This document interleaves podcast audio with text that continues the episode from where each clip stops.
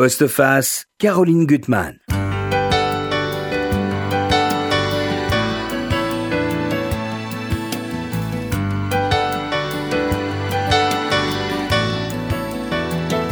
celle qui vous a donné la vie part pour toujours, que reste-t-il de votre passé, de votre histoire? Des souvenirs, des mots, des traces, mais aussi les questions sans réponse et tous les silences. Et ce sont ces silences que mon invité ausculte obstinément, magnifiquement. Laurence Benhaim, bonjour. Bonjour. Vous publiez ce très beau livre chez Stock, La sidération. Et pour ceux qui écoutent et regardent la radio, j'en fais pas partie, mais bon, en tout cas, quand ils iront en librairie, ils verront un bandeau où sur le bandeau, il y a une, photo de, ma tombe de, votre mère, Nicole, euh, qui est sa carte d'étudiante en médecine, cardiologue à la faculté de médecine. Et là, elle est blonde, et parfois vous la racontez brune, euh, rousse, elle changeait de couleur de cheveux, insaisissable finalement. Et donc, dans ce livre, dans votre livre, il y a beaucoup de silence.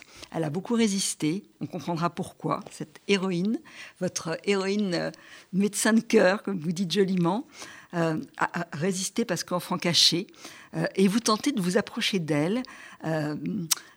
De, en affrontant d'ailleurs les choses les plus terribles, sa mort, sa maladie, euh, la maladie de, de, Paul, votre père, mais avec une enquête forte et des mots surtout. Je trouve votre langue magnifique parce que je trouve que vous arrivez à rendre les atmosphères, à rendre cette Bourgogne où elle a été cachée, humide, presque ensorcelée, dangereuse et inquiétante, mais aussi le monde de l'hôpital, euh, le monde des, des, des, des hospitaliers, euh, votre univers. Et ça, c'est vraiment cette langue qui fait qu'on pénètre vraiment avec vous dans la vie de, de cette femme si proche et si lointaine.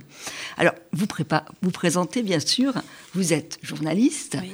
euh, vous êtes passé dans beaucoup de journaux, euh, vous avez écrit euh, des livres principalement sur la mode et sur Saint-Laurent. Alors, ce qui est très drôle, c'est que dans ce livre, on voit Saint-Laurent à, Oran, la maison euh, où, Paul, votre père, euh, d'où il vient, et aussi dans le petit village de Bourgogne, il y a un moment où c'est une église ou une chapelle, j'en sais rien, qui s'appelle Saint-Laurent. C'est trucs, c'est des, des clins d'œil. Et, et, comme votre regard est très précis, percutant, vous montrez aussi comment les corps, dans les habits, quand, avec la vieillesse qui vient, euh, flotte finalement dans les vêtements. Vous êtes très attentive à, à, à la mode. À un moment, votre, votre maman va finalement euh, lâcher euh, la coquetterie. Elle a d'autres ouais. combats à mener et euh, elle s'habille un peu euh, finalement n'importe quoi, n'importe comment. Et c'est vrai que quand on vieillit, on, on perd parfois son élégance. Et donc, cette sidération, elle va venir au départ, avec votre enquête, à sa mort c'est quelque chose de terrible. Quand vous, elle est déjà morte trois mois avant sa véritable mort. Hein et vous racontez en fait, cet hôpital. C'est l'idée, c'est que finalement on croit que la mort c'est une date, mais euh, dans le cas de ma mère, euh, elle était morte bien avant de mourir. -hmm. Au fond, euh, vous parliez de perdre son élégance, je pense que c'est aussi une façon de, de renoncer. C'est un renoncement. Mm -hmm. c'est un renoncement que, de, que de mourir. Et on peut mourir bien avant euh, que le, le cœur ne vous lâche. Oui, c'est terrible quand vous la voyez absente d'elle-même. D'ailleurs, les médecins vous, vous, le disent. Elle, est, elle a une maladie très grave respiratoire rare. Une et, asthénie. Oui. Et, et au, au, fond, euh, je m'aperçois que même dans, dans, dans la vie, euh, il y a des gens qui sont vivants mais qui sont, qui sont morts. Mmh. Et il y a des gens qui sont morts et qui sont vivants parce qu'ils continuent de vous, vous parler. Donc oui. euh, c'est quelque chose de très, euh, très, très particulier. Et j'ai compris combien cette, cette concentration, cette volonté de, de vivre est encore plus forte que la vie. Oui, c'est très beau ça. Alors cet hôpital, on y reviendra. Alors il y a un écho, euh, l'hospitalisation dans un EHPAD et dont il va sortir de, Paul, votre père. Vous montrez très très bien l'univers euh, hospitalier et, vous rendez, c'est ça qui est formidable, je trouve, les, les couleurs, même, j'ai noté ce détail, mais ça montre votre style, les agents hospitaliers dans leur croque couleur de chou bouilli. C'est vraiment ça. Les murs euh, avec des espèces de couleurs pastel, les fleurs artificielles euh, en plastique, euh, les odeurs qui persistent, qui persistent comme la mort. Voilà, ces odeurs de, de, propre, de javel qui recouvrent tout. Et euh, en fait, je, finalement, mon regard, c'est une façon de de, de supporter tout ça, de mhm. rendre visible. Au fond, si je n'avais pas eu euh, cette arme qui est euh, la possibilité de retranscrire, eh bien peut-être que je serais ailleurs. Mais en fait, je, me suis dit qu'il fallait que j'utilise toutes mes antennes et que toutes mes antennes, au fond, euh, me permettaient de, supporter aussi une forme de d'expérience assez insupportable. Et donc, j'avais envie de les raconter et de les restituer pour les rendre encore plus vrais, mais sans que ça soit une série de, choses enregistrées de façon mécanique. Mais je mm. pense que la force de et ce que permet l'écriture, c'est de rendre euh, la réalité encore plus euh, vraie à mm. force peut-être d'imaginaire, quand à force de, détails qui, qui font vrai, qui qui touche les, les gens. Et c'est ce que j'essaye de, de, de, raconter. Et donc, c'est la différence avec un, avec un journal. Il y a un travail mhm. de, de, composition. Donc, tout est vrai et en même temps, tout est faux dans la mesure où je le, je le recompose. Et puis, vous êtes allé sur les lieux. Bien sûr. Sur tous les lieux. C'est ça qui rend les choses encore plus fortes. Alors, vous, vous écrivez quand, quand vous êtes dans la sidération, après la mort de, de, votre mère, euh, votre héroïne au stéthoscope, comme, parce que vous, ce que j'aime beaucoup aussi dans ce texte, c'est que vous arrivez à embrasser tous les âges de la vie. Mm. Votre enfance, euh, euh, votre adolescence, vous la suivez et vous allez vous rapprocher de plus en plus d'elle grâce aux mots, grâce à l'écriture. Et vous dites bon, euh, vous êtes euh, au fond euh, dépourvu finalement. Elle a écrit un journal, elle a mais je suis chez moi comme une détective, déjouant les pièges, les silences, les oublis, les trous de, la mémoire familiale. Et c'est vrai qu'il y a beaucoup de choses qui vous manquent. Et, vous écrivez aussi ça, c'est très beau quand vous êtes à Bagneux, au cimetière. Bah, j'écoute ton silence. Ben, c'est comme dirait euh, Gainsbourg, Serge Gainsbourg, c'est je me démerde avec ce que je n'ai pas. Et qu'au fond, euh, ben, cette, euh, cette recherche, cette façon de, de pas de, traquer, mais de devenir le profiler comme ça de ma mhm. propre famille, c'est à ma manière une façon de remplacer le stéthoscope de mes parents par, par mon regard et par mon écriture puisque quand on était petit, on avait vraiment l'impression de ne pas être euh, utile par rapport à ces, euh, ce couple de médecins qui, eux, soignaient des, soignaient des, gens et les sauvaient. Donc, euh, j'ai toujours eu l'impression, même aux yeux de ma mère, que les écrivains, au fond, bah, comme elle disait, l'écrivain, pourquoi tu veux écrire Les écrivains ont tout dit. Alors moi, j'ai mmh. eu envie de d'écrire et, et, tout ce que je fais, c'est d'aller sauver et de je sais pas sauver la mémoire, sauver, la mémoire, retrouver des traces, mais en tout cas, j'ai pas de, pas de vraie mission. Mais en tout cas, pour moi, ça donne un, ça donne un, sens à, à, ma vie, oui, bien sûr.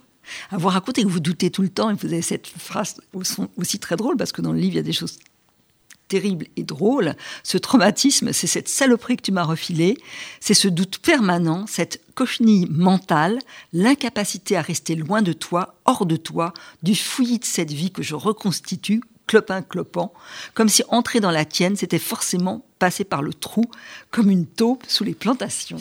C'est terrible. C'est vrai que vous allez aller de bric à broc finalement, la, chercher partout. Je la cherche, je la cherche partout. Je la cherche parce que, euh, au fond, euh, je la cherche, cherche son enfance, je cherche euh, notre enfance, je la cherche comme mère, je la cherche comme comme euh, femme, comme épouse, comme fille. Et c'est voilà, c'est recoller des, petits bouts comme ça de d'histoire pour en faire une histoire.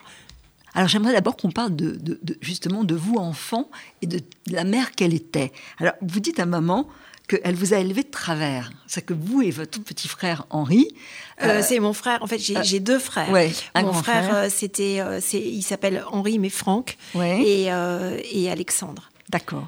Quand je dis élevé de travers, c'est que. Euh, c'est-à-dire que oui, on était juifs, mais on n'était euh, pas vraiment euh, pratiquants. on mangeait du jambon, mais on mangeait pas de porc. Elle est très drôle. Elle vous donne des sandwichs au jambon pour aller dans les, ah chez les scouts juifs. C'est drôle. C'est un, moment d'humiliation. Je crois que c'est un des plus grands moments d'humiliation de ma vie. Comme lorsque un jour elle m'habille en tenue. En tenue de plage pour aller mmh. Euh, à l'école de, danse du ballet de Paris et que je suis très boudinée et que toutes ces petites filles s'y maigre se moque de moi. Et pour moi, ça, c'est des choses qui m'ont, qui, voilà, qui m'ont marqué. Mais c'est vrai que élever de travers, c'est parce qu'elle veut elle veut tout bien faire, mais parfois euh, elle, se, elle se trompe, elle veut faire euh, mais elle se trompe de semaine. Donc euh, il y a vraiment des, des, intentions. Mais pour moi, je pense qu'elle m'a transmis, oui, le, le, judaïsme. déjà le goût des livres, et ça c'est énorme. et ça, ça, va, ça vous sauve d'avoir un livre où qu'on soit, dans la solitude la plus extrême. C'est les livres. C'est le livre qui vous sauve. Voilà. Et ça, là, tout comme Paul, euh, votre père, aime l'écriture et aime les livres. Alors, bon, vous montrez des parents ben, accaparés parce qu'ils ont besoin de fuir d'une certaine façon par leur travail, puis leur travail qui est vraiment un combat, c'est encore une autre résistance. Et, vous dites que finalement, la tendresse, elle a sauté d'une génération, c'est vos grands-parents qui vous la donnent, euh, Herman et Rachel. Alors, il y a des scènes qui sont délicieuses avec votre grand-mère Rachel qui parle en yiddish, qui va faire les courses avec vous au marché. Alors, elle est terrible. Elle est terrible. Mais c'est vraiment, c'est ma mamie d'amour c'est euh, ses bras, euh, c'est euh, cette, cette tendresse à l'infini. Je peux lui demander n'importe quoi, elle est là. et c'est comme mon grand-père Herman, je ne peux pas penser à lui sans, sans pleurer, sans. C'est beau, ce qui vous fait manger.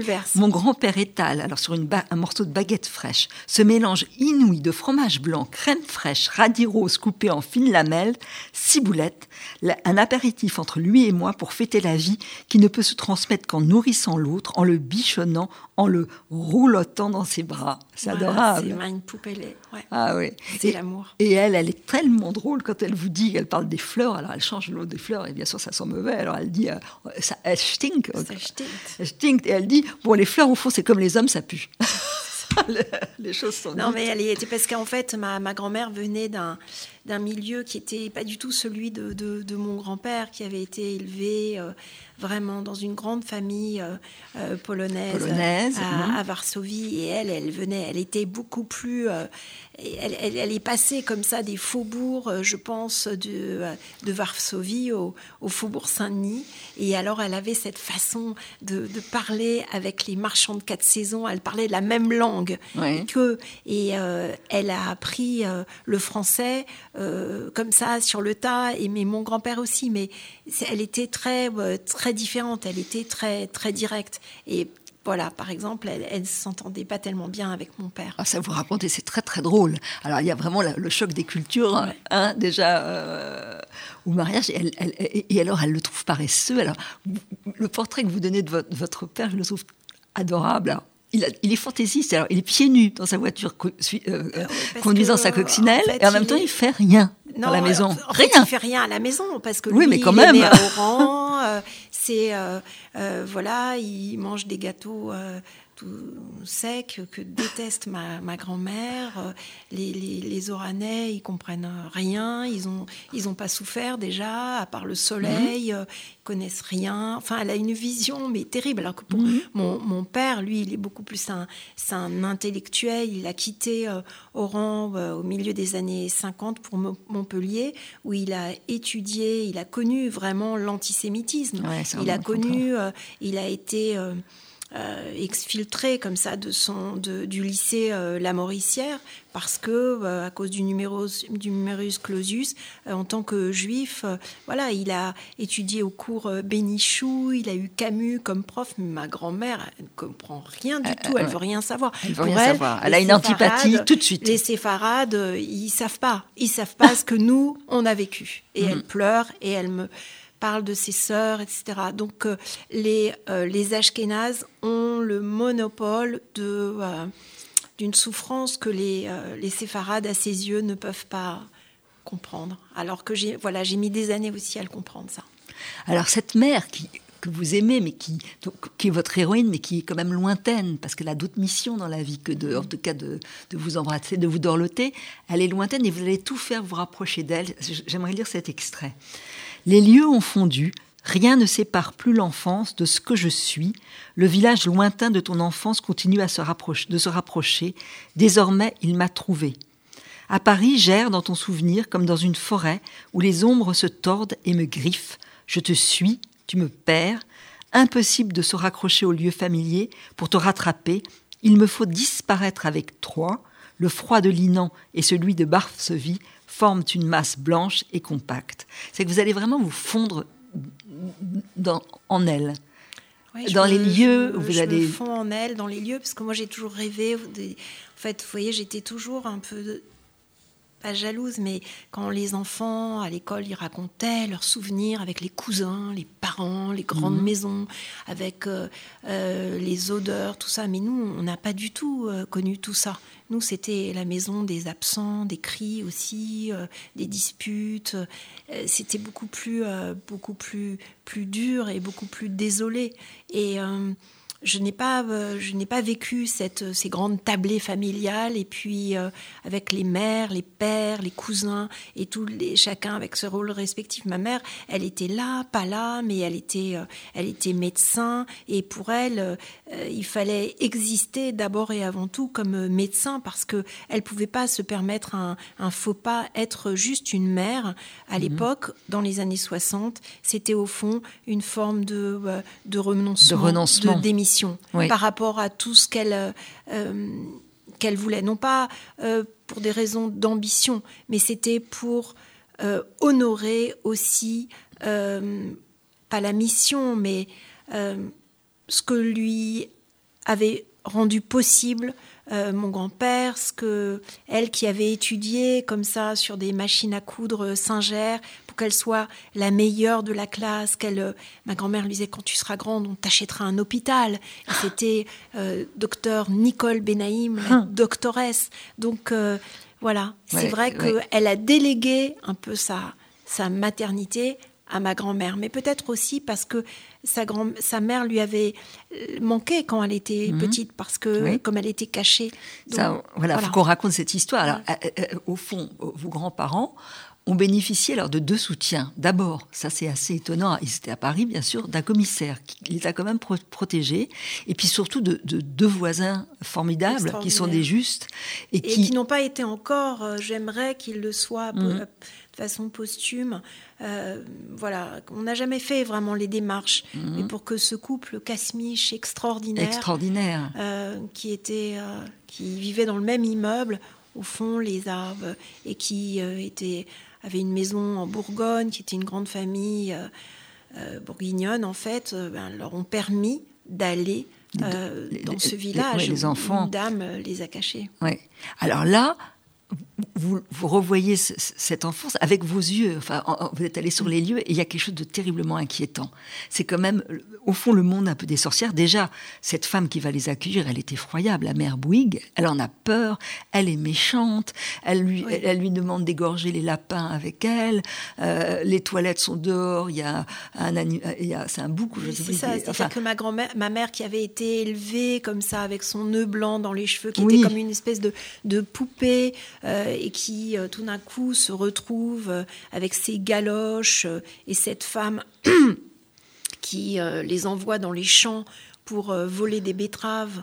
Et sinon, elle les dénonce, elle dénonce les. Elle a dénoncé l'institutrice. Elle a dénoncé l'institutrice. Et il y a quelque chose parce qu'elle avait un, un, amant qui était un, un, résistant. Et au fond, cette, cette femme qui est terrible, qui ne voudra pas les rendre à la, à la guerre et qui, à la, au lendemain de la guerre, et qui exigera d'ailleurs de, de, de, de, l'argent.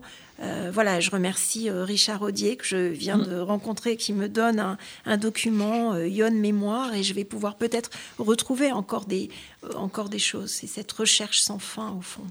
Et, et, vous montrez qu'elle a une, peur permanente. Je, cite encore, parce qu'il y a tellement de belles pages euh, dans votre livre. Euh, tu hais les crapauds et les têtards. Tu as peur de tout, des libellules, des sauterelles, des chemins communaux pleins d'ornières.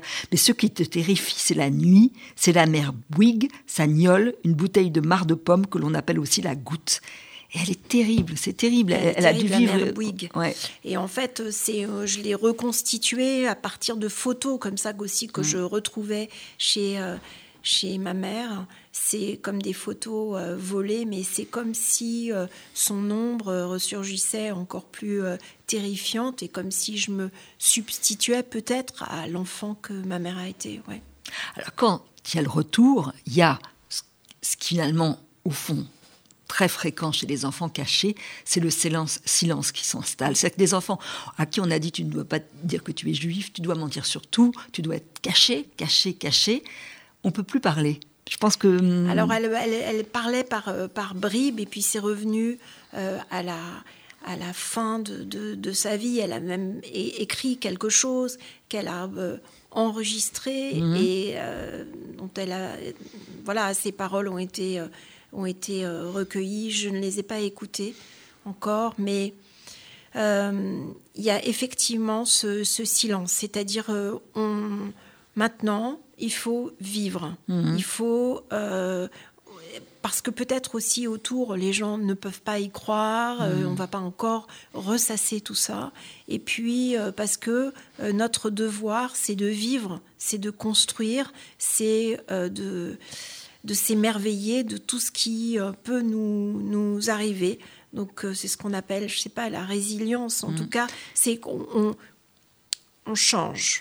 Alors en même temps, il y a ce qui est terrible, c'est euh, Rachel, votre grand-mère, qui attend ses deux sœurs. Euh, elle, les attend à la gare, c'est Gare de l'Est, tous les trains des déportés. Jusqu'à la fin de sa vie, elle, les a attendus. Elle a espéré. Jusqu'à la fin de sa vie, elle les a attendus. Maria et Anna. Ouais. Et ça, c'est. sont pour moi immensément euh, proches et bouleversantes. Et, et, je vois leur nom écrit euh, sur, le, euh, sur les murs du, euh, du mémorial de, de, la Shoah. Oui, c'est mes deux tantes. Ce sont mes deux tantes. C'est terrible, ça, toutes ces pages-là. Oui, Il y a un détail aussi terrible, c'est un déporté dans, dans, votre livre qui vont, sait qui va vers la mort et qui va demander à quelqu'un de, pour le 1er mai, de, de, de, mettre un brin de muguet à sa mère. En fait, il est ah, encore une carte que j'ai euh, retrouvée. Oh. C'était l'un des, des, ouvriers de, mon, de mes grands-parents et puis euh, qui, écrit une, qui leur écrit une carte et qui dit, euh, qui leur demande des petites choses comme ça. Mais l'écriture est toute tassée sur cette toute petite carte et il dessine un brin de muguet. Et puis voilà, et de revoir, de découvrir cette, cette carte, c'est bouleversant parce que il, il va disparaître, mais la carte est là. Et non seulement elle est là, mais mes grands-parents l'ont gardée au milieu de, tous ces papiers divers, euh, plus ou moins intéressants, comme s'il m'avait euh, euh, il m'avait dit un jour tu, retrouveras ça et tu en feras quelque chose. Et tu en feras quelque chose. Ah oui, c'est vraiment un détail qu'on garde en soi. Mais je suis touchée que vous l'ayez. Et, et, ce qui va être terrible, c'est alors il y a un détail quand même quand elle va pendant sa, période où elle est cachée. il y a un hameau qui s'appelle l'hôpital. Alors pour vous, c'est un signe. Bah, c'est un, signe parce qu'il y a peut-être que moi qui l'ai vu. Donc finalement, au fond, la géographie, la cartographie n'a aucune importance. Ce qui compte, c'est euh, ce qu'on voit mhm. et ce qu'on ce qu'on insuffle ou ce qu'on transmet. Au fond, les lieux en soi ce sont les lieux qu'on euh, qu'on transporte et qu'on restitue et qu'on réinvente mhm. autrement. Et ce que je veux dire dans ce, dans ce livre, c'est que si les personnes ont disparu, si les lieux mhm. sont effacés, euh, c'est la mémoire qui... Et ici, on est dans un lieu de mémoire, et c'est la mémoire qui les rend pour toujours euh, vivants. C'est ça qui est le mhm. plus important bah aujourd'hui. Et ça, elle va, elle va embrasser la vie. Pour elle, cette enfance, elle doit l'enfuir, elle doit la, la cacher pour essayer de construire quelque chose. Et son, sa construction, ça va être d'aller vers les autres, de les soigner, euh, tout comme son, son, mari. Alors, ils vont se rencontrer à, à, l'hôpital. Euh, et, et, et, et, faut et là, vous le restituez très très bien. Il faut se dire que le monde de la médecine de l'après-guerre, il est encore infiltré par plein de pétinistes euh, antisémites. L'ordre des médecins, c'est horrible. Terrible, parce que bah, ce sont des gens qui, euh, qui étaient euh, contre ce qu'ils appelaient les, contre les féticides, contre mmh. l'avortement. Et c'est un monde extrêmement misogyne. Euh, antisémite, euh, qui finalement dont va souffrir non seulement ma mère, mais aussi mon, mon père. Mhm. Donc euh, c'est ce, ce, milieu qui sera terriblement violent avec Simone, Veil, lorsqu'elle rendra légal mm. l'avortement. Donc euh, finalement, l'histoire, oui, est pleine de. Ah oui. Parler d'un dénommé Louis Porte, qui est mort dans les années 50 et qui était un, type épouvantable, qui avait fait tout, euh, pratiquer, enfin appliqué toutes les lois anti-juives et qui euh, était violemment contre l'avortement jusqu'au bout. C'est cette, cette extrême droite antisémites qu'on retrouve, qu'on retrouve ici et là. Et, votre père, il a été, pendant son internat, empêché par un, professeur ou un médecin, j'en sais rien, qui faisait tout pour lui mettre des bâtons. Oui, parce que lui-même avait été médecin à l'ambassade d'Allemagne. Donc il y a toujours oh, cette... C'est terrible. cette cette façon. Mais mes parents, finalement, ils, pour eux, c'était. Voilà, ils se plaignaient pas. Mmh. Mais ils résistaient. Ils résistaient leur, à leur manière, avec leur. Euh, Alors, elle est tout, de tous les combats, Nicole, d'ailleurs, ça vous agace, à maman, avec tous les, les, médecins russes. Enfin, euh, ah bah alors, elle, accueille tout le monde chez elle. Elle accueille tous ces, euh, tous ces Russes et tout d'un coup, tous ces gens qui envahissent la maison et elle qui, qui les reçoit. et donc, il, fait, il faut toujours qu'elle soit euh, la parfaite euh, hôtesse. Euh, vous avez l'impression que c'est des picassiennes, vous êtes furieuse, vous Je l'ai. Mais bon, voilà, elle est quand même partie en 77 organiser un, faux congrès, enfin un congrès clandestin de, médecins, de médecins pour sauver des, juifs, des juifs russes qui ne pouvaient pas partir. Donc elle est quand même incroyable. Mais moi, je me souviens qu'elle m'avait pris des poupées pour les donner aux enfants qui n'avait rien. Voilà. C'est quelque chose de très drôle.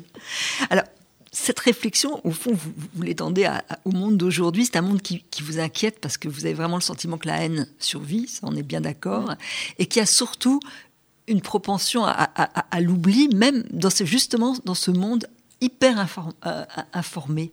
Vous dites à maman que l'histoire, c'est presque un hyper, un, un hypermarché sans repère. C'est une, mémoire en vrac qui fait qu'on oublie.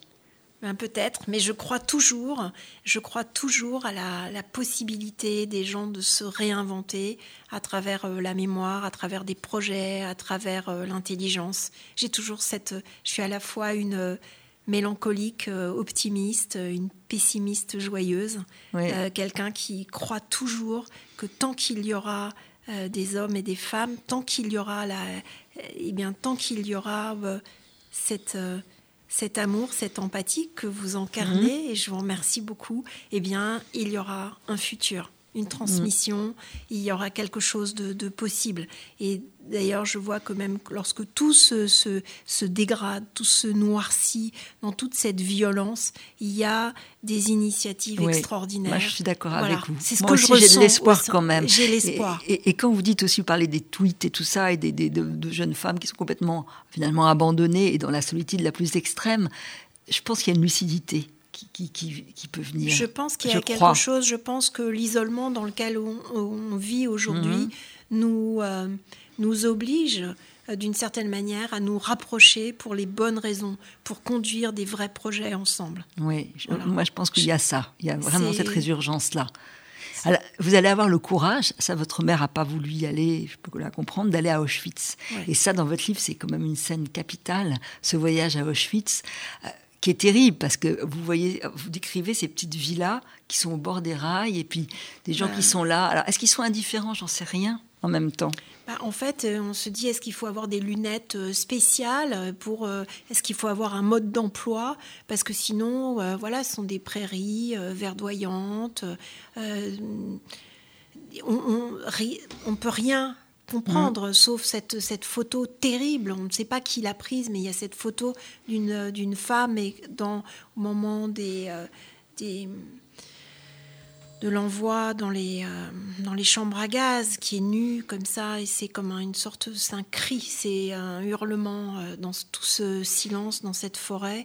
Mais il faut, oui, il faut des explications, parce que sinon, euh, parce que sinon, finalement, c'est comme un voyage euh, organisé. C'est ça qui est terrible. Vous le montrez, et en même temps, il y a ce guide, cette femme Eva, qui est merveilleuse. Qui est quand même formidable, parce qu'elle a une mission terrible, justement, de faire un voyage organisé dans, dans l'innommable.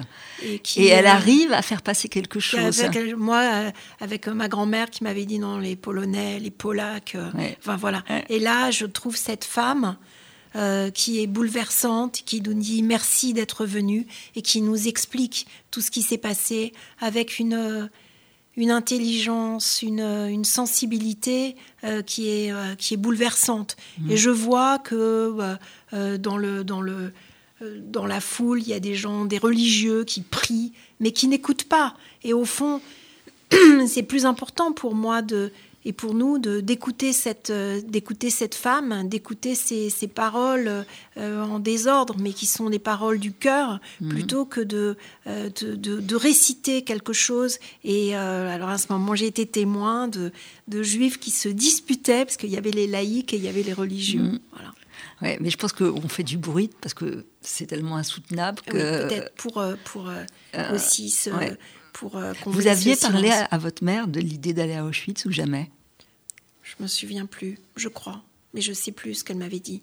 Mais mm. euh, en tout cas, j'y suis allée avec ma fille mm-hmm. et euh, pour nous, c'était quelque chose de, très important d'avoir sa main dans la mienne. Mm.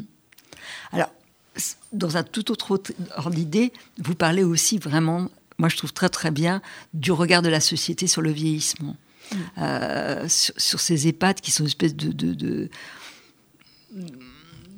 presque de supermarché de la vieillesse, quoi, avec des directeurs euh, qui ont tous la même voix. Quand un moment, euh, votre père, vous allez être obligé de le mettre dans un EHPAD, mais il en ressortira.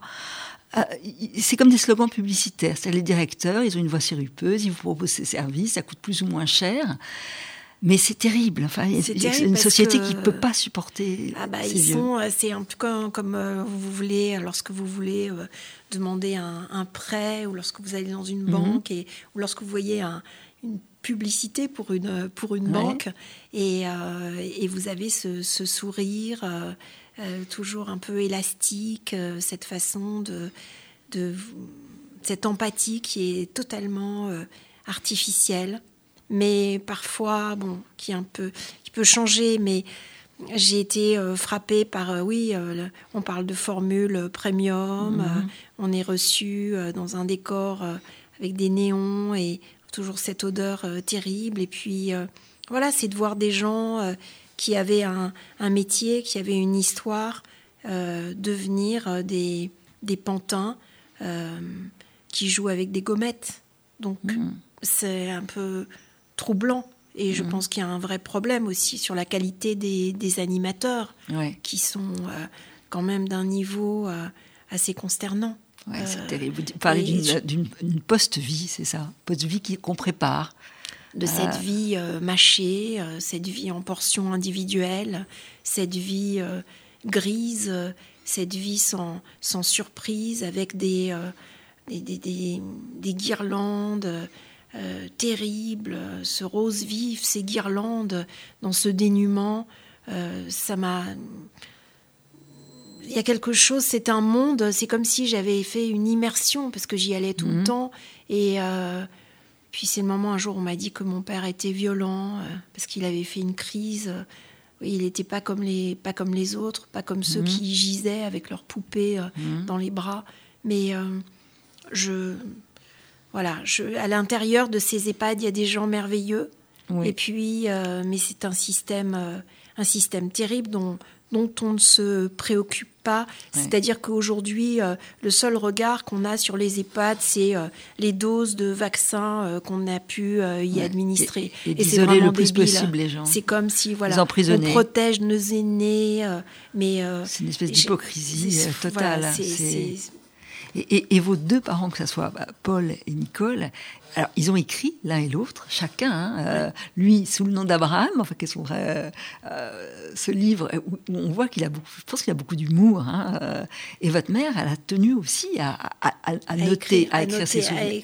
c'est des mots qui les ont protégés quand même. Peut-être hein. les mots les ont protégés et peut-être que à un moment ils, voulaient, ils sont devenus d'ailleurs journalistes et l'un et l'autre. Et mais c'était une façon de, après avoir soigné les gens, ben, de se euh, de, continuer à, à, donner des, pas des conseils, mais à, s'émouvoir, à faire des, faire des conférences. Et, mhm. parents et peut-être d'affronter le passé qu'ils avaient quand même masqué jusque-là, parce qu'ils ne pouvaient pas, pouvaient pas l'affronter, ce passé. Alors, euh, ils revenaient pas trop trop sur, euh, sur leur passé, sauf peut-être mon, mon, père, mais en tout cas, c'était une façon de, une façon de vivre. Voilà.